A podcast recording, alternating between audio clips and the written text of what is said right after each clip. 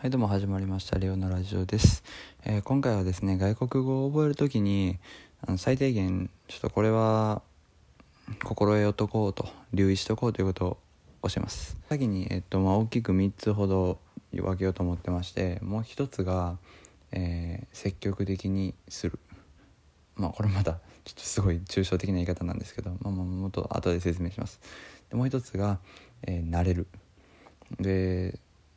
最後が置き換えるということですね。大きく積極性と慣れることと置き換えること3つに分けました、まあ、すごい抽象的でまあ何言うてんねんって思うんですけどまあまあこれから説明しますんで聞いてください、えー、とまず積極性ですね。積極性というのはあの僕はまあ今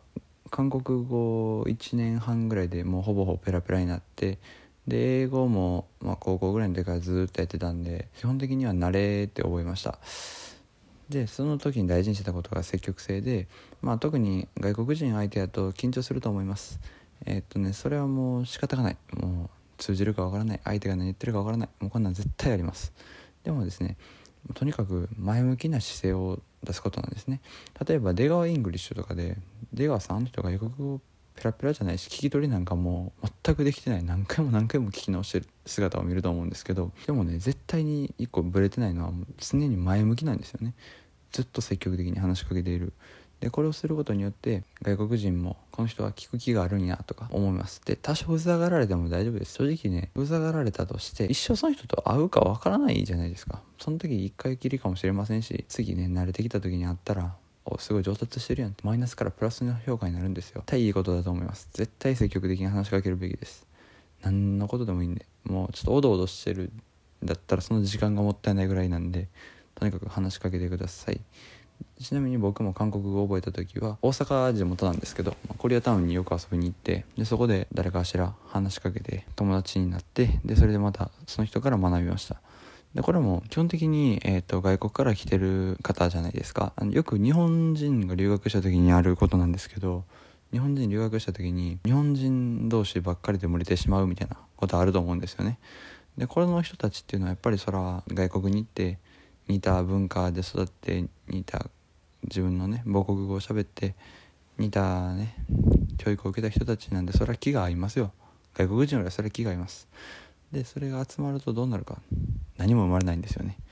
その中でこう友情とかなんかあるかもしれないですけど外国語勉強しに行ってるんですからもったいないとしか言いようがないんですけど。でこのことを踏まえて相手に嫌がられてたかもしれませんけどもうめちゃめちゃ喋りかけました。もうめっちゃくちゃ喋りかけましたね。無理やり向こうが日本語喋ってきてもこっち韓国語で話すぐらいの勢いで喋ってて、まあ、初めうざいと思ってたかもしれませんけどそのうち何人かは今も友達で残ってますしおかげさまで自分もそれきっかけでいろいろ質問して教えてもらったんで、まあ、大事かなと思います。でその次がですね2個目慣れ。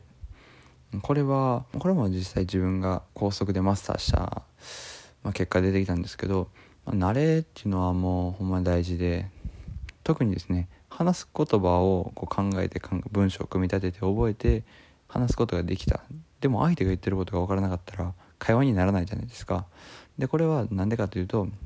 自分の耳が聞き慣れてないからなんですね。聞き慣れるようにするにはですねもうとにかく聞くって言ったらまあそのままなんですけど僕はいつも外出する時音楽イヤホンでつけて 音楽聴いてました。でもですねその音楽をもう全部韓国語の会話文ばっかり聞いてましたね。これずっと聞いてたらねどうなるかというと自然に発音の細かい違いとかそういうのも分かってくるんですよ。教科書に流れてる言葉っていうのは基本的に外国人向けなんでそれはもうよっぽど聞き取りやすくしてくれてることでしょう。でそれを聞いてたらまあだんだん覚えてきて相手が言ってることもああ大体こんなこと言ってんなっていうのが分かるようになってきます。なのでですね基本的に耳を慣れさせること頭を慣れさせることこっから始めていったら僕はいいんじゃないかなと思います。あと他にも慣れで言うとですねえー、っと例えば家の中にあるクローゼットテレビソファータンス。これ全部その外国語を書いた紙貼るんですよね。これめちゃくちゃいいです。ほんまにすぐ覚えれます。もう日常にあるんで、ね、もうあっちこっち見るだけでも覚えれる状態にしておきます。これでちょっとずつ慣れさせていきましょう。じゃあ最後ですね、えー、置き換えですね。まあこれもまあさっきのあの慣れでさっき話した例とよく似てるんですけども、えっ、とこれはですね例えば今自分が話していること起きている状況こ